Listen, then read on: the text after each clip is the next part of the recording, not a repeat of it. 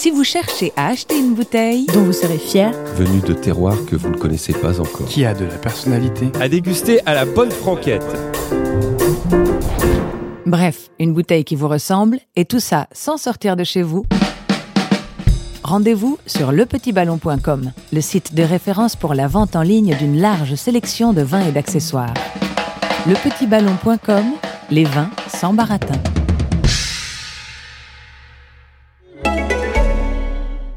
J'avoue qu'une très bonne bouteille de Chinon, je trouve que c'est vraiment euh, quelque chose qui, qui, qui, exprime, qui exprime à la fois un terroir, qui exprime une histoire, qui rappelle aussi euh, Rabelais, et donc ce qui raconte beaucoup, hein, qui raconte, et donc qui permet euh, aux autres de raconter beaucoup autour de cette bouteille.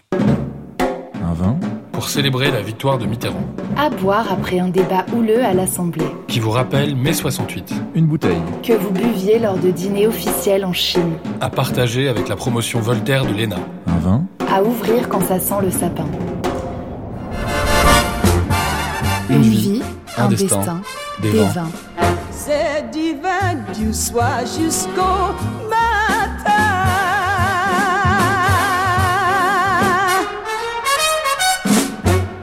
c'est divin. Michel Sapin, j'ai été plusieurs fois ministre dans des postes différents, au total avec euh, trois présidents de la République différents et six premiers ministres différents. Je commence à avoir une capacité de comparaison. Un vin, une bouteille. La première. La première pas seulement la première bouteille que j'ai bu, parce que c'est peut-être pas forcément la première bouteille que j'ai bu, mais la première bouteille que l'on m'a offerte. C'était euh, Argenton-sur-Creuse, quelqu'un qui tenait un vieux café de l'autre côté du, vieux pont, euh, absolument adorable, Mali Cornet, et euh, qui un jour me voit et me dit Michel, là-bas tout le monde m'appelle Michel, puis il y avait une énorme différence d'âge, je devais avoir une dizaine d'années. Michel, j'ai trouvé une bouteille pour toi. Je dis, oui, mais tu sais, 10 ans. Euh, non, mais tu la garderas précieusement, tu la boiras plus tard. J'ai une bouteille pour toi. Et je me souviens très bien, c'était une bouteille de Loupiac, donc un vin, comme chacun sait, liquoreux, euh, de 1952. La date n'avait pas été choisie au hasard, c'était la date de ma naissance. Et je l'ai consommée au moins 15 ans plus tard, ce qui n'était pas gênant parce que le Loupiac en question vieillissait fort bien. Un vin, une bouteille. À boire à Argenton-sur-Creuse. À boire à Argenton-sur-Creuse. Argenton-sur-Creuse, c'est euh, gigantesque dans ma vie. J'aime beaucoup les vins, les, vins de la Loire ou les vins du Berry, il y en a un petit peu moins. Certains sont d'ailleurs de Loire et du Berry, avec d'excellents Bourgueil, d'excellents Saint-Nicolas, d'excellents Chinon, euh, d'excellents Reuilly, euh, d'excellents Sancerre, d'excellents Salon. Donc j'aime bien ces, ces vins-là parce qu'en plus dans ces dans ces vins, vous avez des vins comme on dit parfois aujourd'hui, de soif, enfin qu'on va boire agréablement, qui sont frais, et puis d'autres qui peuvent vieillir merveilleusement. Je pense en particulier à certains chinons qui peuvent vieillir extraordinairement. Donc on a, on a là toute une gamme, et en plus je reste chez moi, si je peux dire parce que c'est à la fois euh, ma maison euh, familiale du côté de ma maman, euh, et puis c'est le lieu de, de résidence, c'est là où j'ai ma famille, c'est là où j'ai mes enfants. Tous mes enfants ont fait leurs études au lycée d'Argenton-sur-Creuse et ont fort bien réussi par la suite, chacun dans son, chacun dans son genre. Donc voilà, pour moi, vous savez, on, on dit il faut des racines, un ancrage. Pour moi, c'est le point fixe, le point fixe de ma vie. Un vin, une bouteille. Qui vous rappelle mai 68. Qui vous rappelle mai 68. Le seul souvenir marquant pour moi de mai 68, c'est pas la couleur, euh, le nez, le goût du vin, mais c'était plutôt euh, l'odeur de la grenade lacrymogène. Donc ça, ça m'a resté très fortement. Et bon, j'avais 16 ans, j'ai faisais mes études en l'occurrence euh, dans un grand lycée parisien qui était au cœur du quartier latin. Donc euh, j'ai participé avec un peu les, les yeux euh, de quelqu'un qui, qui est là par envie de comprendre pas forcément de participer mais enfin bon, c'était une forme de curiosité profonde sur ce qui était en train de se passer. Une adhésion mais une curiosité à tout cela. Donc voilà. Alors là, là j'ai vécu. Là je sais ce que c'est que l'odeur de la lacrymogène de l'époque. Je crains que ce soit pas avec le temps. C'est en tous les cas à ce moment-là que se, construit mon éveil politique. C'est un moment de, de grand débat, de grand euh, chamboulement de, la pensée, à l'âge où justement on essaye de, de trouver euh, quelques repères de ce point de vue. C'est le moment où je me suis passionné pour la politique, pas pour, forcément pour la chose publique, parce que pour dire les choses, à l'époque je me vouais, et j'ai continué pendant longtemps, à être archéologue donc euh, pas œnologue, mais archéologue. Il y a parfois des archéologues œnologues, euh, y compris pour essayer de comprendre quelle était la production de vin euh, sous les Grecs, les Phéniciens ou, les Romains. C'était plutôt une période bière. Je, me souviens de, trois cafés du, coin, dont un qui devait s'appeler le Pays de la bière, où j'ai découvert que la bière, c'était pas simplement un produit euh, agréable à boire pour se désaltérer, mais avec des bières extrêmement différentes, des bières de garde, des bières qui étaient par ailleurs aromatisées. Voilà. Alors, ça n'a pas forcément la même demande pas la forme fine, même finesse d'appréciation que pour un bon vin, mais malgré tout, il y a des différences qui sont euh, claires et on se forme le goût aussi avec de la bière, de lors que, comme en toute chose, on n'en abuse pas. Un vin, une bouteille à partager avec la promotion Voltaire de l'ENA. À partager avec la promotion Voltaire de l'ENA. Le souvenir que j'ai d'un lien entre la promotion Voltaire et le vin, et dans la promotion Voltaire, quelques personnalités qui ont un peu réussi ensuite, c'est pas tant à l'ENA que pendant le service militaire que nous faisions obligatoirement avant de rentrer à l'ENA, dès lors que nous ne l'avions pas fait euh, auparavant. Et je me souviens avec d'autres, en particulier François Hollande, nous étions euh, euh, des apprentis officiers, si je puis dire, euh, à ce qu'on appelle l'école d'application du génie. L'école d'application du génie, c'est à Angers. Et un jour, il y a un raid, un raid qui commence très tôt le matin, on termine très tard le soir, il faut aller d'un point à l'autre. Et il se trouve que c'est dans les coteaux du Léon.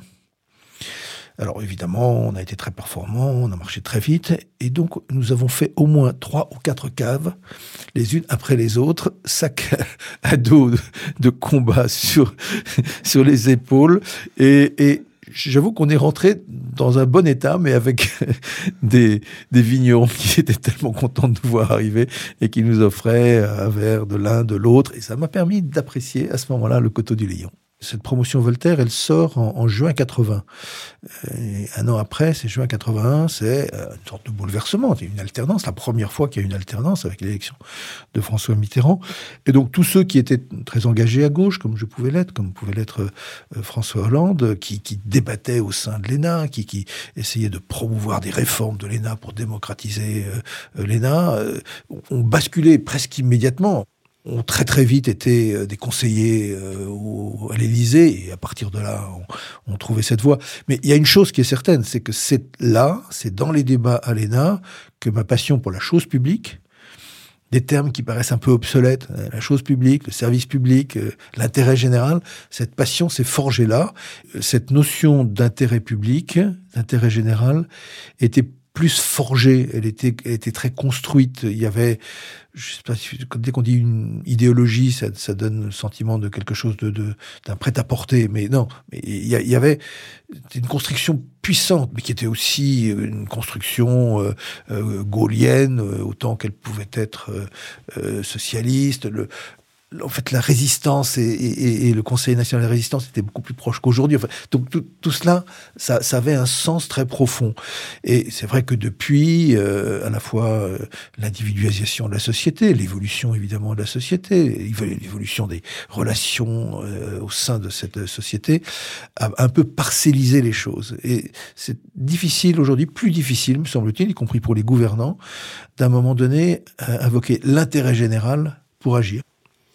Donc cette notion euh, reste très présente, même si elle est quand même très facilement combattue par les uns et par les autres au nom d'une forme de ma liberté, ma liberté seule. La liberté est évidemment un bien essentiel, mais qui doit se conjuguer avec la solidarité et l'action collective. Un vin, une bouteille. Pour fêter votre élection en tant que maire. Pour fêter votre élection en tant que maire. Je m'étais pas vraiment préparé euh, à gagner, même si entre le premier tour et le deuxième tour, j'avais compris que j'allais être élu, puisque mais je n'étais pas destiné à passer le premier tour. C'était une circonscription où euh, la gauche était assez forte, mais représentée traditionnellement par euh, un communiste qui avait été d'ailleurs élu de cette circonscription, Marcel Lemoine, qui était une très très forte personnalité que j'admirais beaucoup. Par ailleurs, issu de la résistance. Bon, donc au fond, j'étais candidat au premier tour, mais pour soutenir le communiste euh, au deuxième tour. J'avais déjà voté pour lui dans les élections précédentes. Et puis paf, euh, je passe devant et Marcel Lemoyne me tape dans le dos en disant T'auras toutes mes voix, t'inquiète pas. Donc j'ai pas eu beaucoup de temps pour me préparer à cela. Parfois, on se prépare, on a les, les, les, caisses de champagne, etc. Donc, c'était un local, local où on se réunissait, où on tirait à l'époque les tracts sur des espèces de rodéo à main. Et là, tout d'un coup, chacun est arrivé avec sa bouteille euh, pour fêter ça. Un vin, une bouteille. Pour célébrer la victoire de Mitterrand. Pour célébrer la victoire de Mitterrand même les plus jeunes, euh, ont, cette image. Cette image, c'est euh, un François Mitterrand dont le visage n'apparaît que progressivement et est découvert à partir du haut. Et sans vouloir euh, faire de comparaison avec quiconque, le haut, mm, c'était quand même deux crânes. Donc il y a un moment donné où on, met un certain temps, et à l'époque, il n'y avait pas euh, les échanges des réseaux sociaux, les capacités à savoir avant les autres quel serait le résultat. Donc c'était une, intense émotion. Hein, qui n'était pas de celle qu'on a envie de fêter avec euh, un alcool. Vraiment, c'était beaucoup plus profond. Un vin, une bouteille. À boire après un débat houleux à l'Assemblée. À boire après un débat houleux à l'Assemblée. Des débats houleux, j'en ai connu euh, beaucoup, euh, parfois trop houleux. On suspend la séance. On dit voilà, je suspends la séance pour que chacun se calme, retrouve ses esprits. Et évidemment, on suspend la séance, tout le monde se retrouve, euh, souvent, en plus c'est dans la nuit, les gens sont un peu... C'est très drôle, il y, a des, il y a une sorte de, euh, de temporalité. Euh, quand on prend la séance à 9h30, les gens sont un peu endormis. Et puis il y a, il y a un moment vers 11h, 11h30, alors là il y a une montée en tension, avant que ensuite ça se rendorme, et parfois ça repart quand ça dure très longtemps. Mais donc, on se retrouve où? La buvette de l'Assemblée nationale. Et donc, ceux qui ont pu s'injurier durement, se combattre durement dans l'hémicycle, à un moment donné, ils sont là, et bon, bon, allez, euh, euh, quand même, t'as exagéré, non, c'est toi, euh, bon, allez, qu'est-ce qu'on boit? Objectivement, à ce moment-là, on prenait plutôt un alcool fort. Pour ce qui me concerne, un whisky bien tourbé, bien iodé, enfin, quelque chose là qui vous accroche bien la bouche. À l'Assemblée nationale, non. ils, ont des, très bons, évidemment, des très bons producteurs, mais c'est plutôt des vins qu'on peut boire facilement. On ne va pas trouver à la buvette de très grands vins. L'Assemblée nationale a par ailleurs une cave, et en particulier le président de l'Assemblée nationale a une cave qui est toujours marquée un peu par les présidents successifs et leur origine. Enfin, il y a une marque qui est aujourd'hui encore, je crois, est, la marque de fabrique de la cave, c'est celle de Chabandelmas. Donc Chabandelmas a été pendant très longtemps président de l'Assemblée nationale. J'ai même connu de nouveaux présidents entre 86 et 88.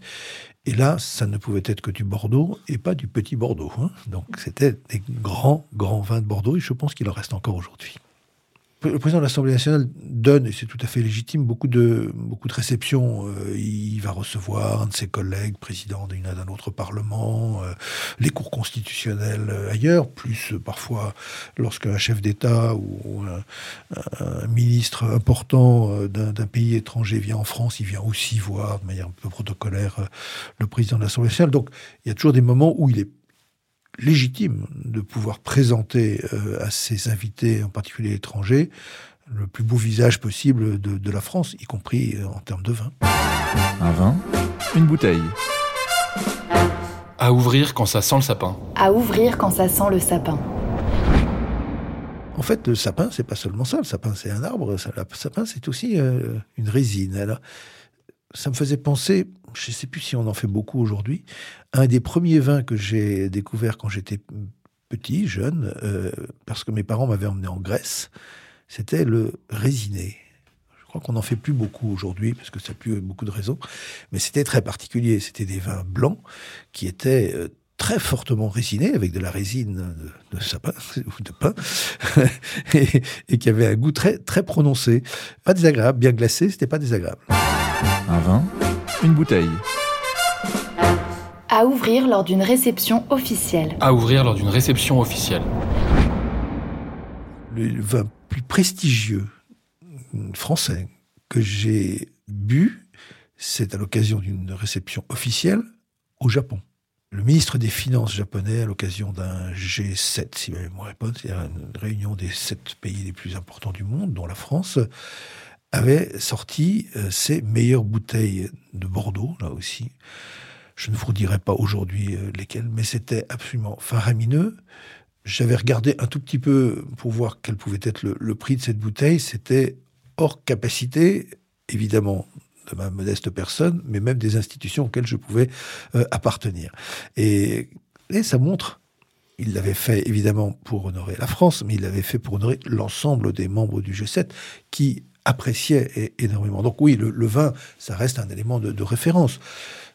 J'espère que c'est pas le seul, mais enfin, ça, fait partie de ces euh, produits phares. Euh, La France, c'est le vin. La France, c'est le romantisme. La France, c'est l'amour. Euh, La France, c'est aussi Balzac, Zola, et, Voltaire, et bien d'autres. C'est l'avantage de, notre vin, c'est qu'il va être un sujet. Parfois, vous avez, vous buvez un truc, c'est pas un sujet, vous le buvez comme ça, je dirais, par une forme d'automatisme. C'est un sujet de conversation. Et donc, c'est un sujet de lien, c'est un sujet d'échange. Et euh, en diplomatie, si on veut parler bien des sujets de fond, il faut y, en- y rentrer doucement. Il faut trouver le pont. Il faut trouver ce, ce qui vous permet de, de passer euh, progressivement de l'autre côté. Alors peut-être que d'autres, euh, comme Trump ou autres, n'utilisaient même pas le pont et qui rentraient directement dans le lard. Moi, c'est pas forcément la meilleure manière de, de- ni de gouverner un pays, ni euh, de tisser des liens au niveau international. Donc oui, c'est un objet de conversation. Ensuite, heureusement, euh, les uns et les autres ne le consomment que extrêmement modérément, et donc on- je ne veux pas dire que c'est ça qui va tout d'un coup mettre les gens dans un état. euh, euh, voilà, bien sûr, ça les met de bonne humeur, ça les détend, et ils ont déjà parlé de choses importantes. Un vin, une bouteille. Que vous buviez lors de dîners officiels en Chine. Que vous buviez lors de dîners officiels en Chine. Je vais en Chine depuis très longtemps. Et donc euh, là-bas, c'est le, le, campé, euh, ça veut dire cul sec, avec de l'alcool de riz. Ça, c'est le truc classique. Et vous devez le faire avec chacun des invités. Donc vous allez euh, autour de la table. S'il y a 10 personnes autour de la table, c'est 10 campés euh, les uns après les autres. Déjà, euh, c'est beaucoup. Alors, si vous avez un dîner officiel où vous avez plusieurs tables de 10 personnes, évidemment, les Occidentaux faisaient semblant ou renversaient ça dans un pot de fleurs à côté, parce qu'en plus, objectivement, c'est pas quelque chose de très bon, mais pas les Chinois. Et donc, vous avez tout d'un coup le Chinois qui, il n'a pas euh, l'alcool euh, ni drôle, ni hilarant, ni agité. Non, au contraire, il se, on a l'impression qu'il se durcit, qu'il se solidifie, que ça devient une sorte de, de rock. Peut-être que pour lui, c'est la seule manière d'arriver à tenir debout et à pouvoir quitter la salle. Alors là où ça m'a beaucoup plus choqué, c'est qu'après, ils sont passés progressivement, en tout cas dans ces dîners-là, du campé au vin. Mais euh, quand vous leur servez un vin de bonne qualité, euh, en mettant pas le verre rempli, bien entendu, mais enfin, et qu'ils vous font un campé avec euh, ce très bon vin d'un seul coup, d'un seul, voilà, on trouve que c'est un peu gâché. Un vin, une bouteille. À partager avec François Hollande. À partager avec François Hollande. François Hollande est très, euh, je sais pas si vous dire sobre, boit extrêmement peu. euh, et dès qu'il a bu un, un verre de vin, je pense que chacun, ouais, il a le rose qui lui monte aux joues euh, en l'espace de très très peu de temps. Donc c'est, un effet euh, très immédiat. Donc il boit très très peu. euh, vraiment, hein, quand on était jeune, c'était pas pour moi, c'était pas un sujet de boire un truc. euh, et même, je vois président de la République où bon, il y avait des occasions de lever le verre. Donc euh, c'était toujours extrêmement modeste. Il aime ça, hein, un bon vin, il l'apprécie, il sait en décrire les qualités, mais euh, de manière extrêmement parcimonieuse. Si je déjeune avec lui en tête à tête, on boit de l'eau. J'ai un lien d'amitié avec lui, euh, même si euh, on a toujours conservé une grande indépendance l'un par rapport à l'autre, en particulier dans notre vie personnelle, familiale, affective. Enfin, c'est celui avec lequel euh, euh, j'ai des le service militaire construit des projets de caractère politique. C'est celui que j'ai retrouvé très vite dans l'action à gauche dès 1981. C'est celui, évidemment, qui a été premier secrétaire de, de, mon parti pendant des années et des années, alors que moi j'étais à ce moment-là ministre. Et, évidemment, c'est celui qui a été président de la République pendant cinq ans. Donc, euh, c'est pas simple hein, d'être, je crois, très lié et très ami avec quelqu'un qui par ailleurs a des responsabilités où l'amitié ne doit pas jouer. C'est pas facile pour quelqu'un qui est sous l'autorité que de, d'agir comme on aurait agi si on n'avait pas ce lien d'amitié. Ça oblige à un certain effort. Euh, quand on est euh, le subalterne, si je puis dire, en situation de subalterne, mais avec une amitié profonde, il faut savoir dire non, c'est plus difficile. Et quand on est euh, le chef et qu'on parle à celui euh, qui est sous votre autorité, mais qui avec une amitié très profonde, il faut savoir dire la vérité que l'on ressent, euh, y compris ça va, ça, ça ne va pas sur tel point. C'est beaucoup plus, c'est beaucoup plus compliqué.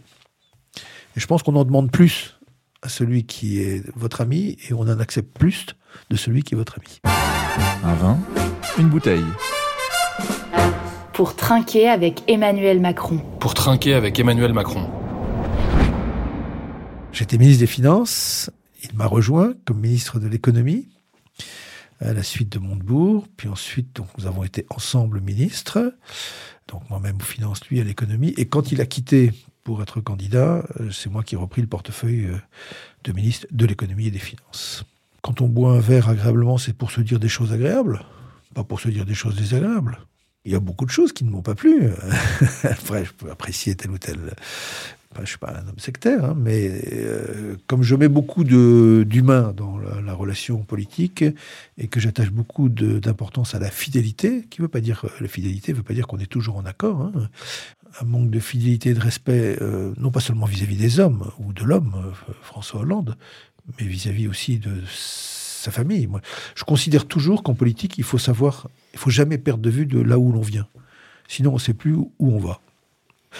Mais s'il n'y a que l'ambition, et si c'est pas une ambition au service de quelque chose, au service d'idées, de, de, projets, euh, d'un territoire, euh, d'une population, si c'est une ambition au service uniquement de soi-même, là, euh, j'avoue que je ne partage pas.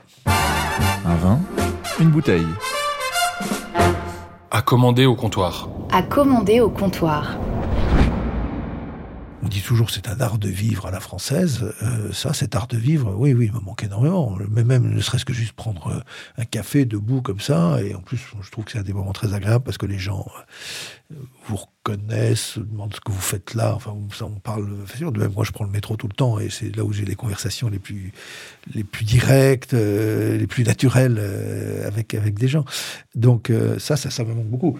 Et Argenton-sur-Creuse, la place de la République sans les cafés, la place de l'église sans le café, c'est terrible. Pour nous, évidemment, plus encore pour les jeunes ou pour lesquels c'est le, lieu de rencontre, le lieu de rendez-vous, le lieu de débat euh, dont ils sont aujourd'hui privés. Tout d'un coup, on va vouloir rattraper le temps perdu en termes de plaisir euh, et surtout de partage. Donc oui, on va partager. Donc partager, c'est chez soi. On peut partager sans compter les gens, euh, sans se dire tout d'un coup, oh là là, il y en a plus de six, ça va être épouvantable. Une espèce de rattrapage, peut-être, j'espère, qu'il y aura une sorte d'explosion de bien vivre, d'envie de vivre après, je crains qu'on soit aussi très vite rattrapé par euh, euh, toutes les conséquences euh, sociales de, la crise économique qui sont encore sous-jacentes. Hein. Donc voilà, il faudra faire attention à ce moment-là, parce qu'il y aura aussi beaucoup de gens très malheureux. Le chômage en France aujourd'hui, il est encore sous-jacent. Donc il faudra faire attention à ce moment-là à ce que la France se divise pas en deux. Ceux pour qui la fin du Covid, c'est le début euh, des drames personnels et sociaux, et ceux pour qui la fin du Covid, c'est enfin la joie, le bonheur euh, et le partage. Je crois que c'est Obama récemment qui disait, lorsqu'il s'agit de confronter deux opinions, le débat est possible, même si les opinions sont très tranchées, même si elles sont très éloignées, on confronte deux opinions. Je pense que, mais non, moi je pense que cela.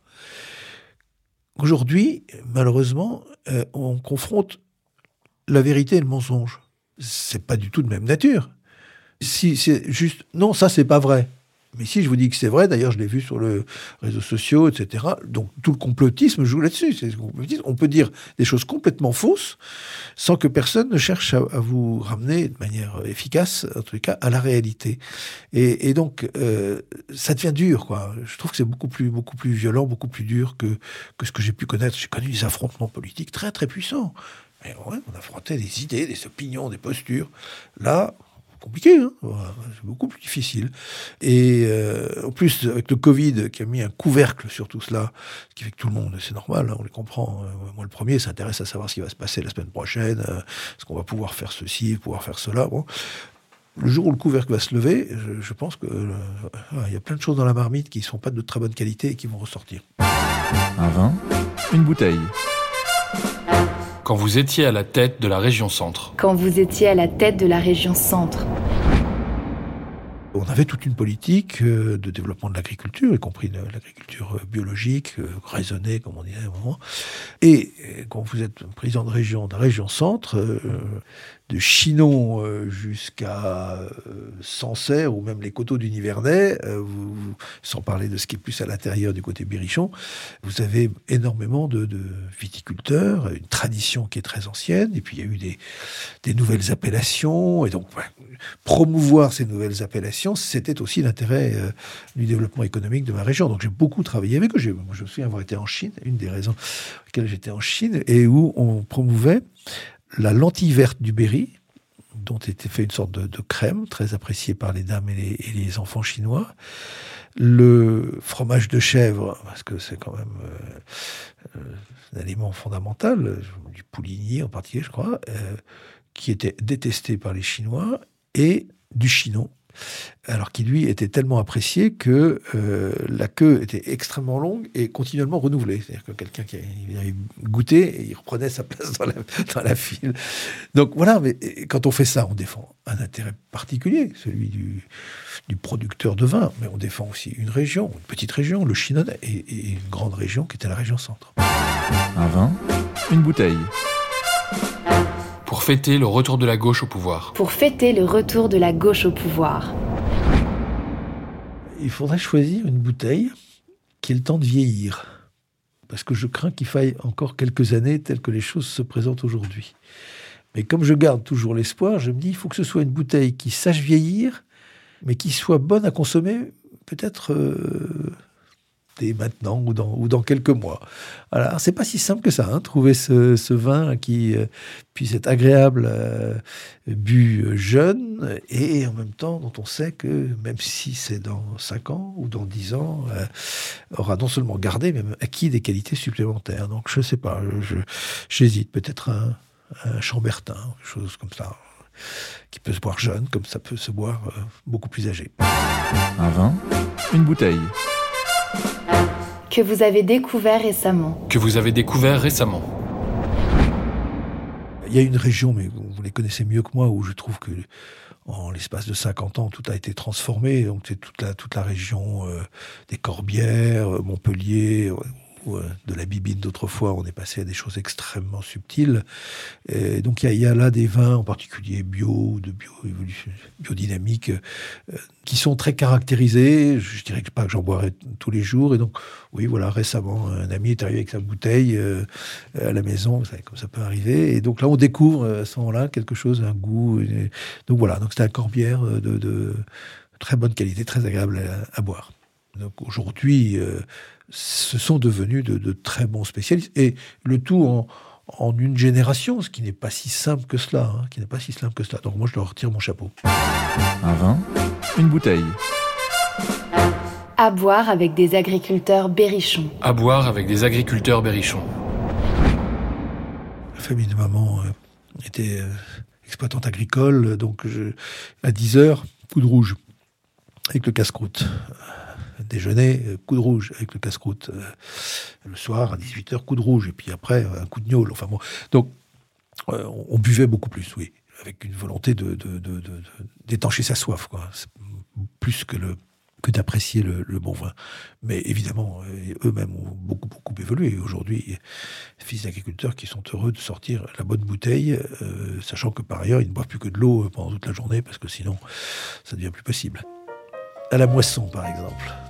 Vous deviez euh, tout euh, ramasser à la main, euh, tout entasser en des meules à la main, tout mettre ensuite sur une charrette à la main, tout monter dans les greniers à la main.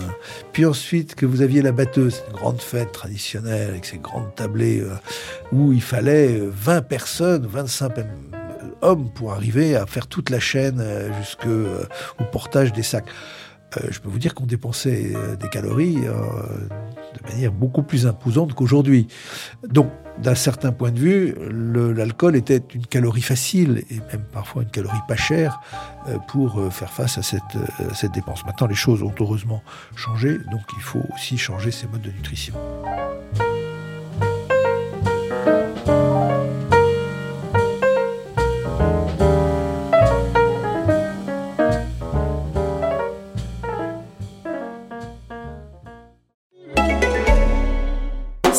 Si vous cherchez à acheter une bouteille, à emporter sur une île déserte, qui a de la personnalité, venue de terroirs que vous ne connaissez pas encore, dont vous serez fier, à déguster à la bonne franquette. Bref, une bouteille qui vous ressemble, et tout ça sans sortir de chez vous.